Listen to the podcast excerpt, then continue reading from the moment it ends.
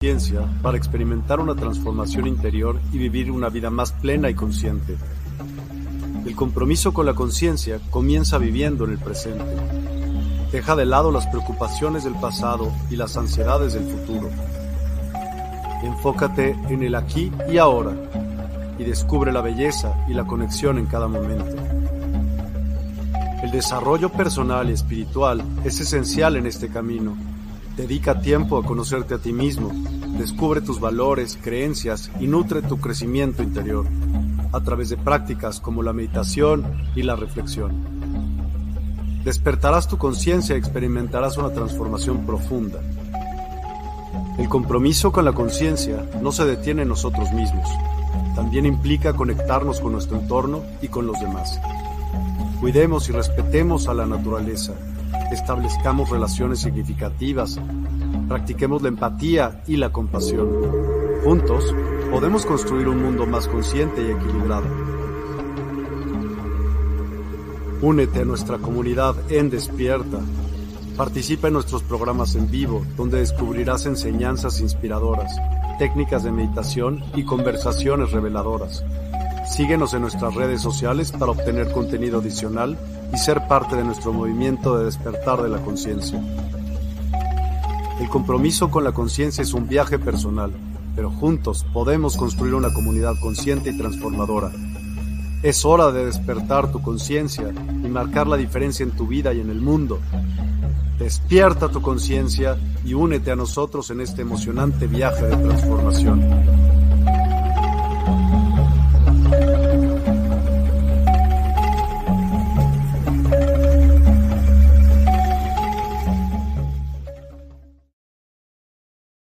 Hola, buen día nuevamente aquí con ustedes en el programa de esta mañana. Queremos bendecir el bien en cada uno de ustedes que nos escuchan y que nos prestan sus valiosos oídos para recibir este mensaje de transformación y cambio. Nosotros vamos por la vida con una mentalidad muy distinta queremos entrar en ese conocimiento que apertura totalmente a la conciencia. Porque si algo he venido enseñando últimamente es que la conciencia debe de ser activada para lograr que haya transformación y cambio. y hemos visto el fracaso de todos los cultos y de todas las eh, religiones y el conocimiento que, se tiene de cuestiones que hemos llamado anteriormente de carácter espiritual. En realidad, eh, he hecho tanta mención sobre el tema de la espiritualidad. Espiritual eh, significa del espíritu, lo que pertenece al espíritu. Pero el término espíritu sabemos que fue acuñado porque no se sabía cómo definirlo en ese entonces. Eh, los judíos le llamaron ruach y los griegos le llamaron neuma.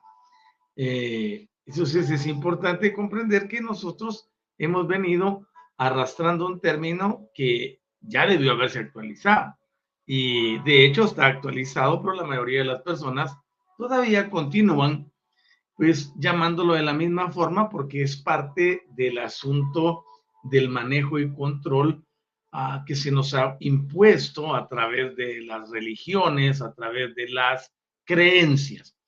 Es por eso que nosotros surgimos como transformación y cambio con eh, una enseñanza que no es que produzca división, sino que lleva a las personas a la reflexión.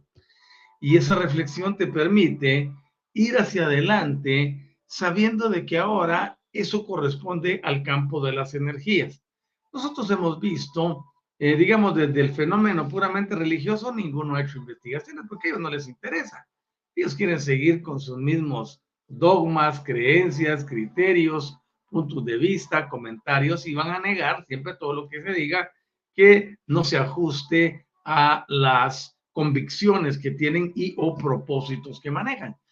Pero, por ejemplo, desde el punto de vista paranormal, nosotros hemos podido ver cómo eh, se mide la energía en las personas que están eh, siendo objeto de contacto con actividad paranormal.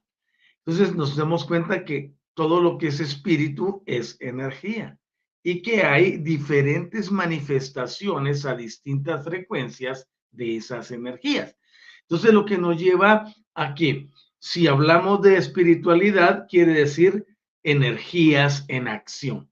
Entonces cuando avanzamos en ese conocimiento y nos damos cuenta que las energías son las que dominan y controlan el planeta, a nosotros mismos y a todo lo que existe, podemos entrar con una visión diferente. Ya dejamos el misticismo, dejamos el tradicionalismo, dejamos todo lo ritual y entramos a una convicción, no digo más científica, porque la ciencia niega la experiencia eh, energética, sino que nos iríamos hacia la física cuántica que ha sido la única capaz de demostrar que sí existe lo que enseñamos. Entonces, con todo eso en mente, avanzamos de que si la persona activa la energía dentro de ella misma o de él mismo, vamos a tener cambios en las manifestaciones. Todo lo que nos ocurre es de carácter energético y por lo tanto debemos verlo como tal. No podemos ir por la vida queriendo todavía resolver las cosas como nos enseñó la religión que lo hiciéramos. Y es por eso que avanzamos en este conocimiento y en este camino de transformación y cambio para hacer algo totalmente diferente.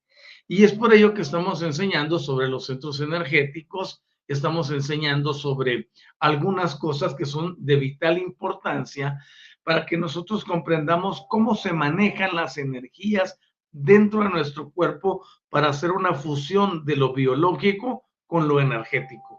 Y en esa función biológico a energética o energética biológica, como quieras ponerla, se presenta de inmediato el funcionamiento y esa amalgama de lo invisible con lo visible.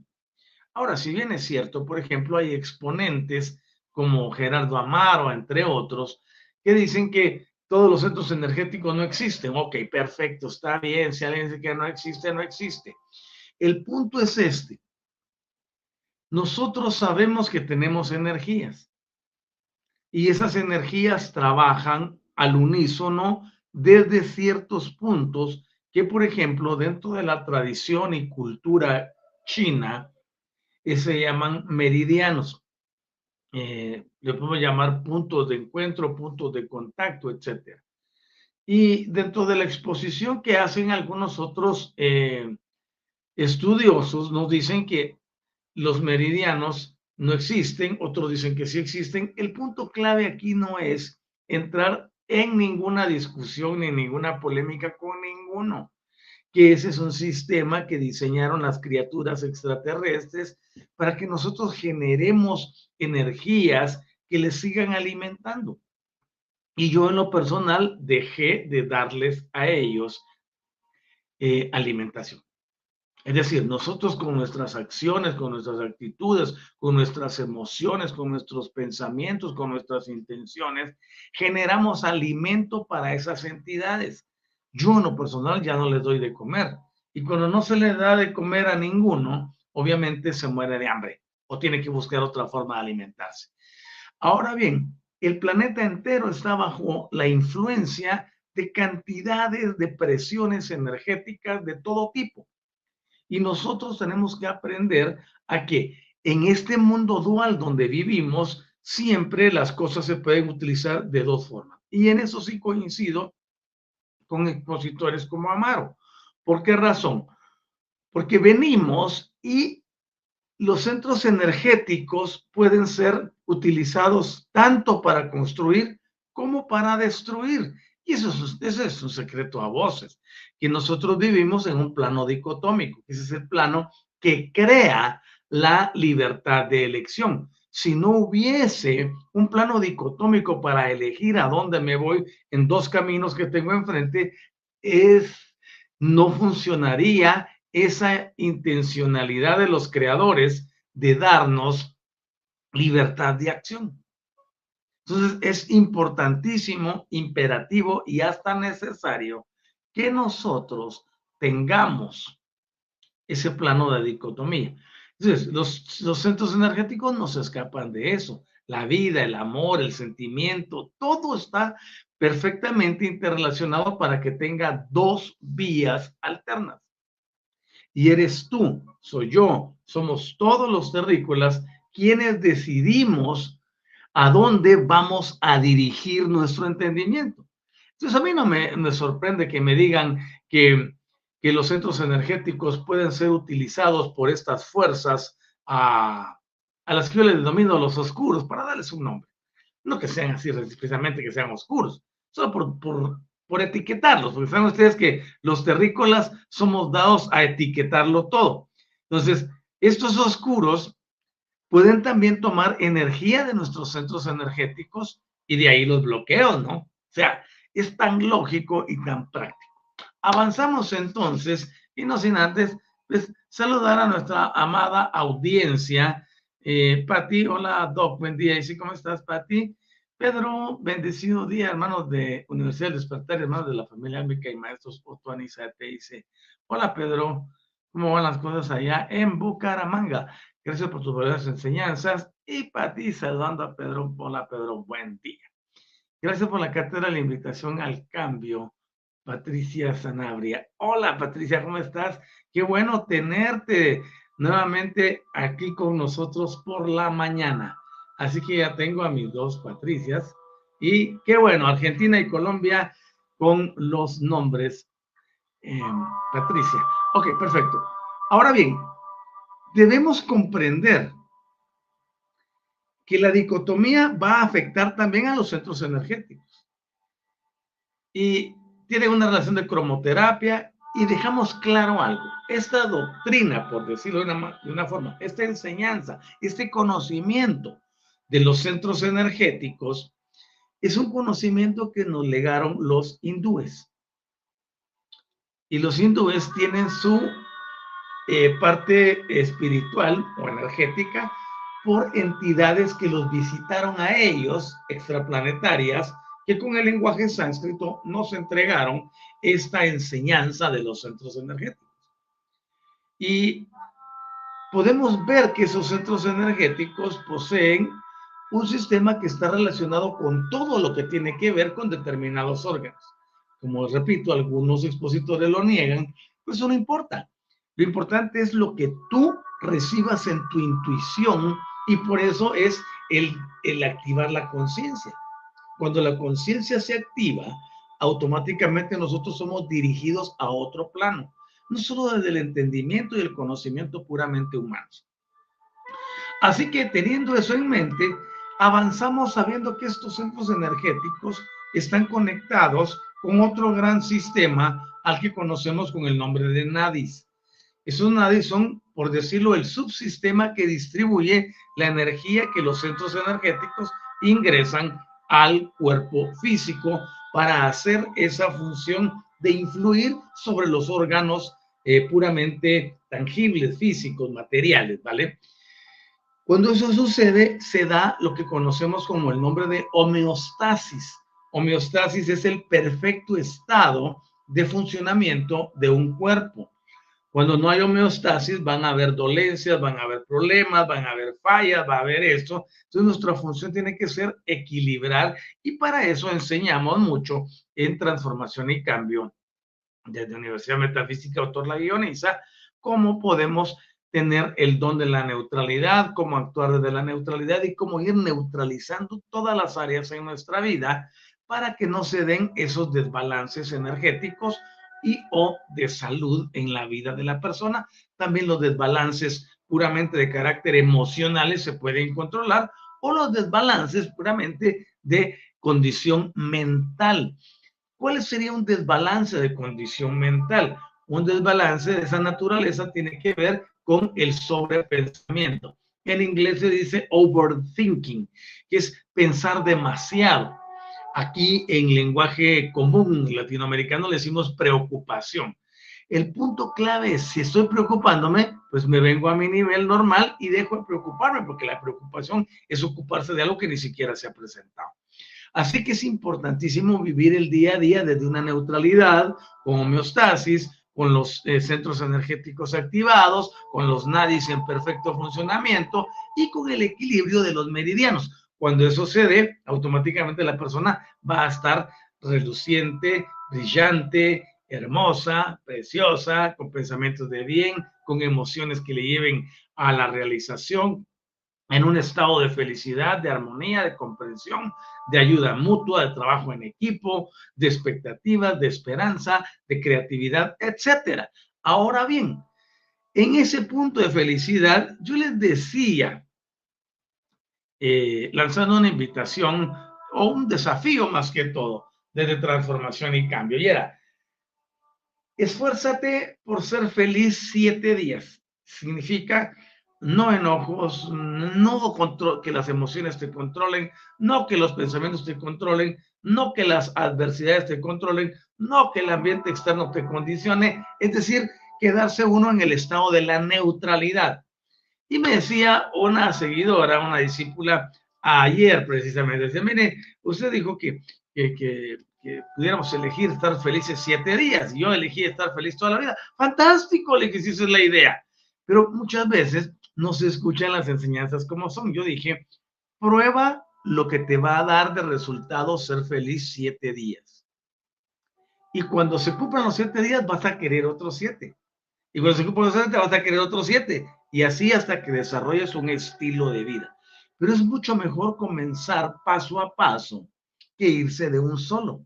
Entonces, y otro hermanito muy lindo me decía, no, pues mira, parece que hoy me desvíe del propósito. Yo le decía, no te preocupes. Vuelve a iniciar. Nuestros pensamientos y emociones que llevan a las actitudes y a las acciones nos han controlado para que vivamos una vida de confrontación. Todo nuestro sistema subconsciente está programado para que seamos reactivos, para que podamos siempre eh, dar una palabra en contra de algo que está sucediendo o no aceptar lo que sucede. Esa es la programación nominal de todos los terrícolas.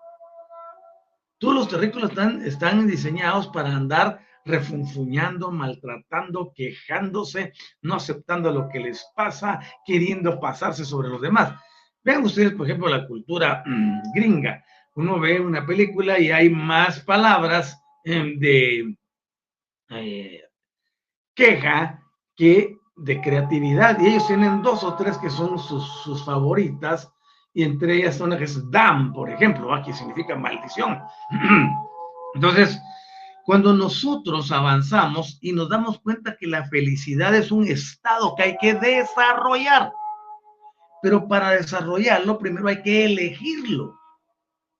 Y las elecciones eh, elecciones de elegir, no elecciones de lo que nos han enseñado de, elecciones para puestos o cosas por el estilo, nada que es una elección como parte de lo que yo elijo para mi vida. Nuestras elecciones son las que vienen condicionadas por las intenciones. Y las intenciones proceden de la conciencia. Entonces la conciencia nos lleva a producir intenciones, lo que conocemos con el nombre de la intencionalidad. La intencionalidad me llevará al plano de la elección. ¿Qué elijo para mi vida? ¿Qué no elijo para mi vida? ¿Cómo lo elijo para mi vida? ¿Y en qué forma lo voy a desarrollar? Todos son procesos que aun cuando se desarrollan automáticamente, tienen que ir dirigidos, no por el pensamiento lógico y racional, sino por lo que procede de nuestro interior. Así que es importantísimo que nosotros vayamos avanzando en el conocimiento desde una perspectiva totalmente diferente. Por lo tanto, cuando nosotros tenemos la intencionalidad, esta es ser feliz. Y eso me lleva a la elección. Cuando elijo ser feliz, porque una cosa es tener la intención y otra es elegir vivirla. Entonces, cuando elijo vivir la intención de ser feliz, obviamente tengo que saber que habrá N y mil cosas a mi alrededor que estarán presentes para desafiarme a cada rato sobre esa decisión. Entonces nosotros tenemos que reprogramar nuestra decisión. Yo elijo ser feliz, aunque en este momento todavía estoy teniendo dificultades. Ya utilicé mis enunciados que sirven para establecer el polo positivo y el polo negativo. Por eso es tan interesante seguir de cerca todo el manejo de las energías, porque al final de cuentas uno va concatenando, uno va este, organizando la información dentro de nuestro interior. Pero eso está magnífico. Cuando decidimos ser felices, nuestra vida cambia. Pero hoy estamos reunidos aquí para estudiar algo sobre centros energéticos. Específicamente estamos viendo cómo hay una interfaz entre lo etéreo y lo físico. Es decir, lo visible con lo invisible. Esa interfaz estamos analizando ahora que se da a través de los meridianos, que son puntos energéticos específicos en el cuerpo que nos sirven para activar el flujo de la energía pránica o energía ki, como se le conoce, o dentro del contexto moderno, de la energía de la vida que circula en nosotros. Cuando hay un bloqueo en un, en un meridiano, va a haber algún problema de salud presente en la persona. Así que se desarrolló la hipótesis, por ejemplo, de que ciertos tipos de energía se comunican a través de los puntos de acupuntura eh, que persisten en el interior del organismo y conllevan la pertenencia al sistema periférico de meridianos, como se le conoce. Y esto adquiere consistencia si nosotros recordamos o vemos los estudios que hay sobre cómo se mide la resistencia o resistividad eléctrica en el epitelio, en los puntos y alrededor de ellos. Así que tenemos entonces que sí se puede medir la conducción eléctrica o electrónica en este caso, que se da entre cada uno de los diversos eh, meridianos. Y hemos llegado a ver que se puede bajar y hay escalas para medirlo. Pero también sabemos que la energía tiende a seguir el camino de mínima resistencia. Es decir, si encuentra resistencia, buscará una forma de irse y si no, pues se quedará ahí en, en resistencia, que es cuando dos corrientes eléctricas se chocan entre sí y se quedan unidas, eso empieza a resistencia y eso crea calor alrededor. Por ejemplo, lo que sucede cuando utilizamos este mudra. Las personas dicen que este es el símbolo de la plegaria, de la oración y te ponen manitas así, o para el tradicional namaste. No, este es un mudra que su objetivo es sellar las energías. Aquí estoy haciendo una resistencia. Mi mano derecha es energía positiva, mi mano izquierda es energía negativa. Cuando las pongo aquí juntitas, estoy creando una resistencia porque las dos energías están una con la otra topadas y eso empieza a producir calor inmediatamente. A este punto mis manos están calientísimas ya, porque la energía está fluyendo. Tengo los dos polos, uno a la par del otro. Entonces la energía ya está aquí y siento el calor y qué sabroso el que se experimenta. Entonces, eso sucede con la conductividad, cuando nosotros unimos dos polos. Ahora bien, sabemos entonces que la energía tiende a seguir el camino de mínima resistencia, pero también sabemos que el agua, de la cual estamos compuestos en más de un 80% somos agua, consiste en nuestro organismo, en la mayor parte del agua, porque se convierte en una conductora perfecta, no solo de la energía eléctrica y electrónica, sino también de las energías sutiles. Y le llamamos energías sutiles como para darle un toque así especial, ¿no? Energía es energía. Si es sutil, si es eléctrica, si es electrónica, si es ACDC, como sea esa energía. Nosotros aquí tendemos a clasificarlo todo. Entonces, el agua nos sirve conductor de esas energías para que nosotros podamos aprovecharlas. Y desde ese punto, mediante sistemas especiales para el desarrollo, se ha demostrado que tienen demasiadas características, por ejemplo, electrográficas, eh, ahora tenemos tecnología Doppler, tenemos tecnología de ultrasonido, todo ha ido evolucionando, sistema de imágenes por resonancia, etcétera, que pueden medir muchas cosas que aunque la ciencia no las diga, están allí presentes. Es importantísimo ver que nosotros podemos a través de estudios especiales en la parte abdominal, por ejemplo, se van descubierto que los brillos que tienen los puntos de acupuntura son variaciones que vienen como precursores en el curso de las dolencias corporales o físicas, como le llamamos. Y esos puntos se anticipan anunciando esas dolencias en horas, en días y a veces semanas enteras. Pero las personas, como no tienen desarrollado el sistema que puede dar los avisos, las señales, las notificaciones, se pasan por alto muchos síntomas que son esenciales y que se reconocen a través de los cambios que puede ir teniendo un organismo.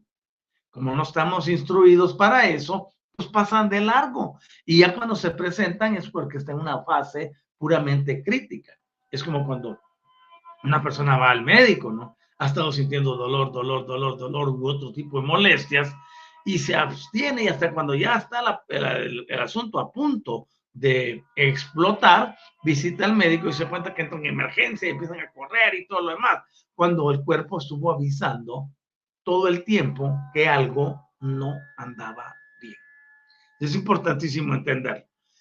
Ahora, nosotros podemos darnos cuenta que lo que concuerda con ese supuesto de los cambios en la estructura etérea, por ejemplo, proceden también de las variaciones patológicas que originan la dolencia en el cuerpo físico. Allí, la teoría china o la doctrina china dice que la enfermedad se produce como resultado de un desequilibrio energético entre los meridianos que suministran a cada órgano la nutritiva energía ki. Esa energía ki, ya lo expliqué, lo mismo que la energía pránica. Es lo mismo que decir la energía de la vida, ¿no? La esencia de la vida. Pero la esencia de la vida se manifiesta en una cuestión de pulsos electrónicos, pulsos eléctricos, pulsos magnéticos, pulsos electromagnéticos, pulsos de la modificación de las partículas cuánticas o de las partículas subatómicas. Y eso está circulando en nosotros, nos guste o no nos guste. Nosotros somos un buen número de átomos que a su vez se subdividen en subpartículas, que se llaman partículas subatómicas. Estas se dividen en otro tipo de sustancias como las ondas, por ejemplo, que son mucho más sutiles e invisibles y estas a su vez están conectadas con el sistema creacional. Por eso es importantísimo que nosotros avancemos en ese conocimiento.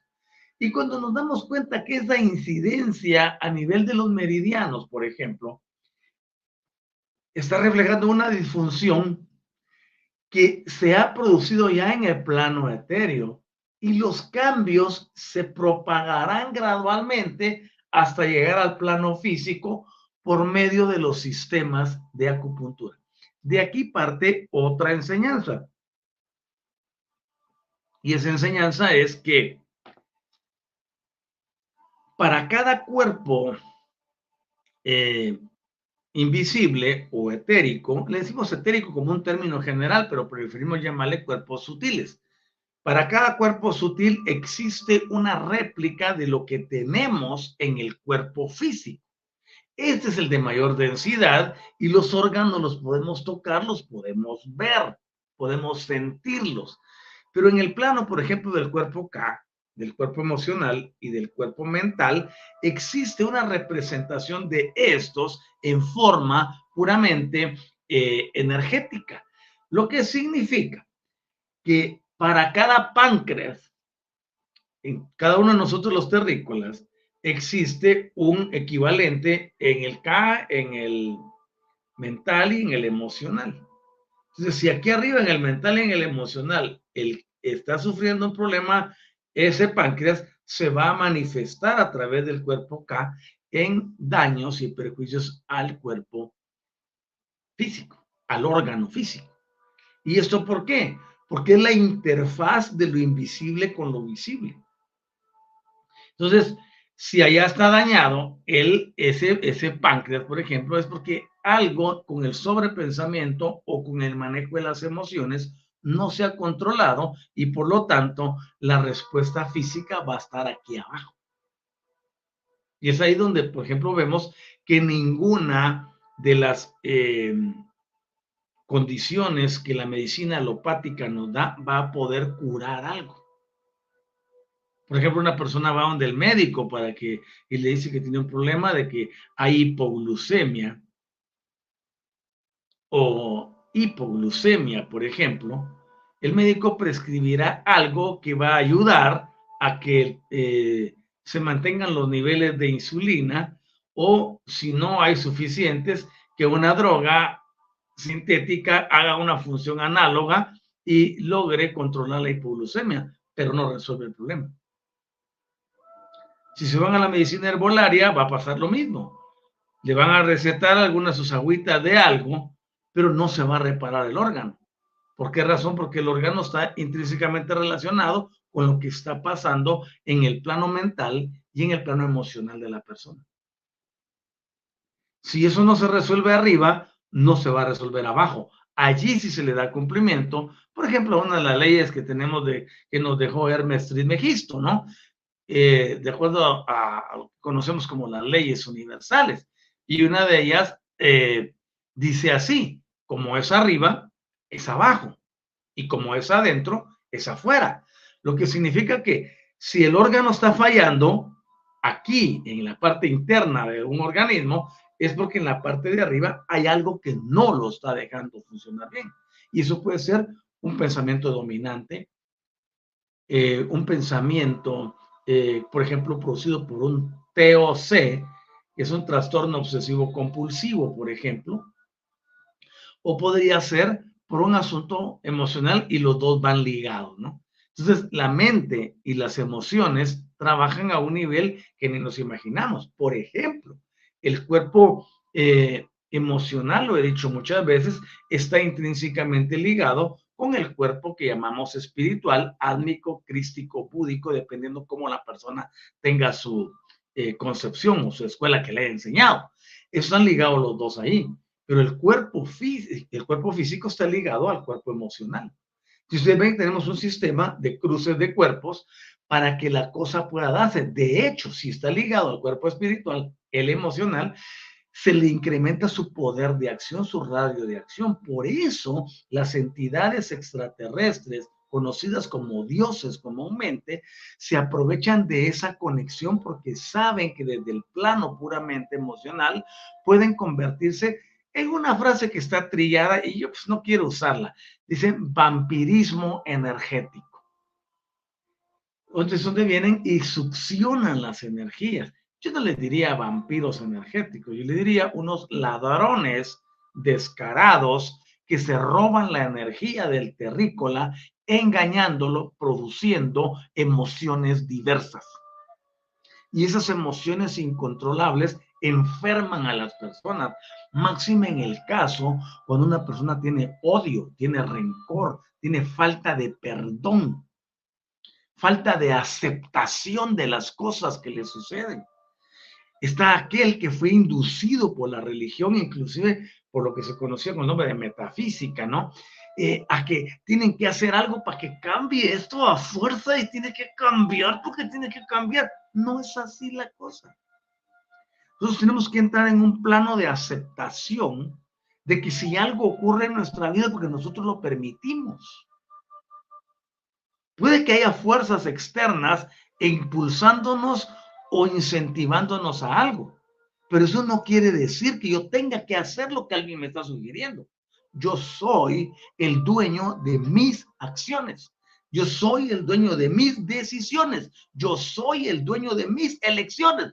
Por eso es tan importante que el individuo despierte, eh, como decimos coloquialmente, la conciencia. Yo le digo activación de la conciencia. Entonces la persona activa su conciencia, ahora el cuerpo emocional ya no será tan fácilmente presa de que otras entidades extraplanetarias o entidades cósmicas vengan y lo manipulen. ¿Y cómo lo manipulan? A través de una emoción. Por ejemplo, una persona viene y pierde a sus padres en un accidente vial por violencia, por algún asunto X o Y, y desarrolla hacia la vida una cantidad de emociones de eh, reproche del por qué se llevaron a mis padres, o a mi papá, o a mi mamá, o a mi hermano, o lo que sea. Y eso va a crear dentro del cuerpo emocional un rechazo a la vida, un rechazo a quien ellos le llaman Dios. Pero eso es un sistema, ¿no? Esa persona empezará a odiar, empezará a ver en los otros que tienen a sus padres y desarrollará envidia, se sentirá culpable, se sentirá como que aquello que está pasando para él no debe de ser así y que es un castigo. Y entonces empieza a despotricar con una serie de pensamientos, de sentimientos, su hablar cambia, su forma de expresarse y toda su química se altera. A posteriori producirá una manifestación somática. Y todo eso originado por una entidad externa que está buscando que ese cuerpo emocional que está herido, que está dolido, venga y les traiga energía fresca y ellos lo puedan succionar desde un plano etérico que manejan perfectamente. Si ustedes se dan cuenta, las emociones están controladas externamente. Ah, veo que está pasando y me enojo. Tengo que tomar un bando. Chequenlo con lo que está pasando en Oriente Medio ahorita. A todo mundo inclinado por Israel y otros inclinados por el otro bando los unos aquí protestando en favor de este y los otros manifestando en contra del otro. Allí las, emociones están manipuladas. Así, aquel puede cometer horrores asesinando a estos, pero este no puede hacerlo de este lado. Y si lo hace, se levantan las emociones otra vez. Vivimos en un plano de control mental, pero también de control emocional. Entonces, si tratamos la mente pero no tratamos las emociones, no va a pasar absolutamente nada. Tiene que ser un conjunto. Por eso nos diseñaron con un sistema de cuaternario inferior, le llamamos. Es decir, los cuatro cuerpos que tienen que ver con esta condición física, porque esta sirve de alimento para muchas cosas allá arriba o para que se den las manifestaciones cósmicas que deben llevar a una persona a su emancipación trasladarla de regreso a su originalidad, que ese ha sido mi mensaje durante años. Ahora bien, cuando ya tenemos claro esto, nos damos cuenta de que si nosotros nos dejamos manipular será por ignorancia antes de este mensaje, pero después de este será porque así lo has decidido. Por eso nosotros podemos ir hacia adelante cuando tenemos la claridad del pensamiento, que aquí en la tierra la mayoría de los terrícolas que todavía no han activado su conciencia, los tienen como una granja productora de energías, energía emocional, energía mental que esto tiene un valor tan grande para esas entidades porque se sostienen de ello. La maldad, la guerra, la destrucción, las torturas, todo el daño que se le hace a la humanidad genera campos magnéticos eh, y ese campo magnético obviamente es energético porque lleva energía positiva y energía negativa que suben y son succionadas por esas entidades. Y nosotros debemos de comprender que para el estado de felicidad yo necesito la neutralidad primero. Cuando estoy en neutralidad, yo procedo a vivir mi vida de una forma distinta. Y cuando irradio felicidad, todo cambia. Cambia el estado del cuerpo mental, cambia el estado del cuerpo emocional, cambian las vibraciones del cuerpo K, cambia todo lo que está somatizado y se somatiza ahora un estado diferente, un estado de alcalinidad, un estado donde vienen mis células y encuentran un ambiente perfecto para desarrollarse, para crecer, para manifestarse, para hacer su función específica y ya no tener confrontación consigo misma.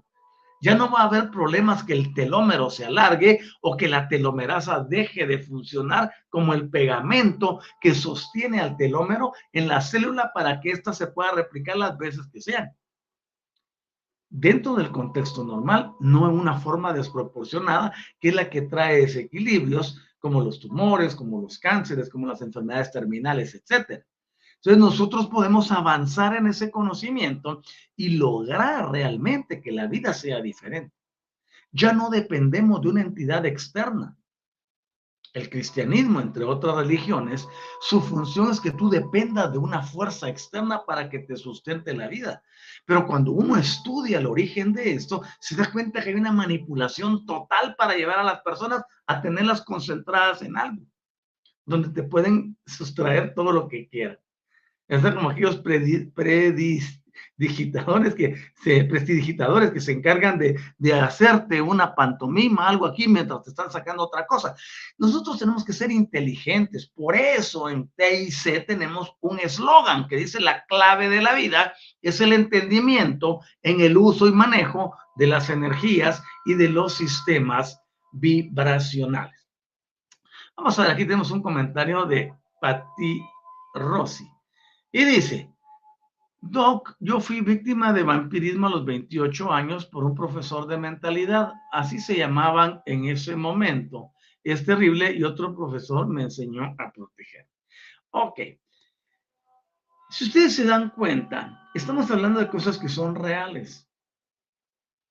Pero está esto que puede ser inducido y está lo otro que es de carácter natural todos los días. ¿Cuáles son tus emociones dominantes durante el día? Te mantienes preocupado, enojado, iracundo, competitivo, combativo. Eres un protestante de primera, inconforme. Todo eso desarrollará un estado que inducirá que todo lo demás sea añadido. Por eso nosotros tenemos que ser muy inteligentes y comprender que todo lo que es físico está controlado por lo invisible. Y que el cerebro, con las neuronas, los neurotransmisores y con todas las sustancias hormonales que se segregan desde él para todo el cuerpo y a cada una de las, de las glándulas endocrinas, están controlados por la glándula pineal y por la glándula pituitaria. Ahora nosotros podemos observar que todo ello influirá en nuestros eh, cambios eh, físicamente a través del desarrollo de la química que hay en nuestro cuerpo, que todo es una, una relación perfecta. La persona se enoja y tiende a recibir dosis adicionales de bilis, por ejemplo, eh, dosis adicionales de, otras sustancias que son segregadas instantáneamente, o en el caso de la, de la adrenalina, o en el caso del cortisol, por ejemplo. Entonces, una persona puede cambiar su vida solamente cuando decide, número uno, aceptar la realidad. Número dos, trabajar para cambiarla, no en una forma combativa, sino inteligente desde la conciencia a través de los procesos de intencionalidad y luego llevar eso al factor creativo, en este caso el punto cero. Y de ahí comenzar un proceso de creación. Ahora, como todos tienen el pensamiento mágico que les enseñaron, creen que eso tiene que pasar así en un abrir y cerrar de ojos. No, te ha llevado 40 años, 30 años, 20 años, 35 años, 50 años, 60 años tener ese estado destructivo que hay en tu cuerpo, pues no espera que te va a cambiar al otro, que es un parpadeo, ¿no? Tienes que trabajar en ello. Y por eso los desafié con el asunto de la felicidad. Seamos felices siete días, 24 horas. Y eso nos va a llevar a desarrollar en nuestro cuerpo otro tipo de reacciones. Y es instantáneo. Ahora bien, regresando al plano que nos ocupa, nosotros nos damos cuenta que podemos tener reacciones y les voy a decir algo en esto que les mencioné hace un momento, de que las personas dicen, no, es que yo quiero recibir un milagro instantáneo, esa es pura ilusión. A eso es lo que yo le llamo el pensamiento maya. Maya significa la ficción de la realidad. Cuando nosotros estamos claros con eso, ese es un sistema de engaño que estos disque dioses le dejaron a los terrícolas en su programación genética. El genoma nuestro ha sido tan manipulado y tantas veces que es por eso que ahora, por ejemplo, en mi enseñanza primordial está la activación de las hélices del ADN otros lo llaman las hebras, otros lo llaman las capas, otros lo llaman los filamentos. Es importante eso, porque si no continuamos en el mismo sistema de manipulación donde nos tuvieron. Entonces, cuando nosotros entendemos que los cambios no son instantáneos, que la palabra milagro es un invento de la religión para tener cautiva a la gente y que nos presentaron a un Jesús extremadamente milagroso que ellos mismos diseñaron. Oigan esto, ellos mismos diseñaron el sistema y ese sistema ha tenido a las personas cautivas durante tanto tiempo, con una esperanza fallida de un Salvador que no va a aparecer. Entonces, cuando despertamos a la realidad, nos damos cuenta que los milagros es una expresión inespecífica. Y luego condicionan a las personas que si no lo recibes porque no está en determinada sintonía. No manchen. Podemos ir para adelante y saber que nosotros somos los creadores de nuestra realidad y que lo que está pasando es producto de lo que permitimos en nuestro cuerpo mental y nuestro cuerpo emocional. Si alguien lleva odiando 25 años, no espere que mañana, porque le puse una dosis de amor, ya va a amanecer totalmente transformado. Eso sería un asalto a la inteligencia. Es burlarme de alguien. Como que yo le diga, oye, te traigo el primer block para que hagas la edificación de tu casa y ya mañana va a amanecer construida. Eso, es superfluo. Inverosímil. Por lo tanto, es importantísimo comprender que nosotros tenemos que crear una realidad para desplazar una realidad anterior. Y es ahí donde las personas no les gusta. Ah, no, mi religión me enseñó que mi, y le dicen el nombre que quieran decirle, él es el que me va a resolver el problema, pues quédate esperando que lo resuelva. Y me avises cuando ya lo tenga resuelto. Pero para todo lo demás yo recomiendo, conviértete en el responsable de tu existencia, en el responsable de tu propia vida. Todo lo que puedes esperar ya es, yace en tu interior. Y tú tienes que descubrirlo. Por eso es que la tarea esta del, de, sigo con la palabra triada, ¿no? Despertar de la conciencia. Yo digo activación de la conciencia, es un asunto puramente personal. No es un despertar, el despertar colectivo se va a dar cuando todos comencemos a tener esa activación de conciencia. Y al tener la activación de conciencia, las cosas van a cambiar. Pero no esperemos que haya una remisión instantánea en todos los casos. ¿Se puede dar? Claro que sí. Ahora bien, lo que les decía de que los milagros son cuestionables se puede ver en cuanto al principio en el cual se ha estudiado las alteraciones de los meridianos y estas preceden a la disfunción del órgano físico. Como quedó ilustrado, ya hemos hablado que en este caso hemos desarrollado muchas de nuestras ah, elecciones sobre los experimentos de alguien llamado Kim. Y en fines experimentales, por ejemplo, Kim interrumpe el flujo nutriente de los meridianos hacia el hígado. Oigan esto. Interrumpir el flujo de nutrientes desde, el meridiano hasta el hígado. Y aquí estoy hablando de ciencia, esto no es invento. Y se dieron cuenta que las anomalías de carácter histológico en ese órgano tardaron tres días en manifestarse. Es decir, la energía va anticipada. En este caso, 72 horas. Ah, ¿cómo que va anticipada si tardó en manifestarse? Claro, quiere decir que quitaron el suministro de la energía de ese meridiano hacia el hígado y hasta en 72 horas el hígado se quedó sin energía. Y se manifestaron los problemas histológicos. ¿Qué me indica eso? Que el meridiano está aportando hasta tres días adelante de energía. Es decir, siempre lo que es invisible irá en punta de lanza. Es importantísimo eso. Por eso que cuando en medicina alopática le dicen, ah, olvidó su dosis del día de hoy de su antihipertensivo, no se preocupe, vuelva a tomarlo a la misma hora al día siguiente. ¿Por qué razón? Porque hay un residual del producto que está en el, en el sistema circulatorio. Y por eso el médico tiene la confianza de decir, no, tranquilícese, ahí va a estar. Ya lo va a recuperar inmediatamente. Y no tome doble porque si no, pues le va a causar otro efecto. Y es lo mismo que pasa con los meridianos. El meridiano está suministrando energía, pero si por X o Y se suspende eh, la transmisión de energía, pasarán 72 horas y el órgano seguirá funcionando normalmente. Pasadas esas 72 horas, el órgano empezará a presentar problemas. Porque se le quitó el suministro de energía.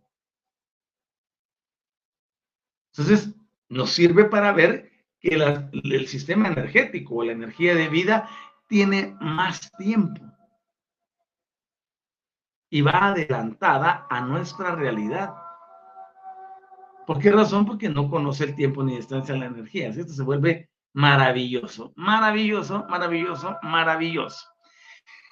Es importante entonces que nosotros comprendamos que la integración, la integridad y el equilibrio del sistema de los meridianos, como lo presenta la acupuntura, por ejemplo, son esenciales para la conservación y la salud del órgano mismo.